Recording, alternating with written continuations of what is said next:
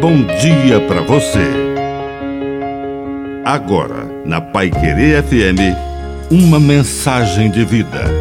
Na palavra do Padre Dirceu Reis. Coerência. Seja coerente com seu coração.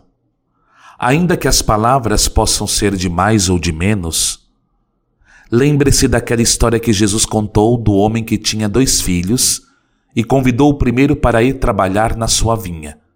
E ele disse: Não, pai, hoje não. Não estou com vontade. Estou indisposto. Mas depois, ouvindo a voz do seu coração, resolveu ir trabalhar com seu pai. O segundo filho, quando o pai o convidou, disse imediatamente: Sim, sim, pode contar comigo. Estarei lá mas não foi. E Jesus pergunta qual dos dois fez a vontade do Pai.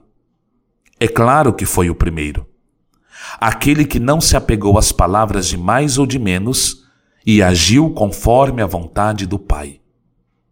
Mesmo que, às vezes, as palavras provoquem certa confusão em nossa vida, o importante é que as nossas ações sejam coerentes com o nosso coração.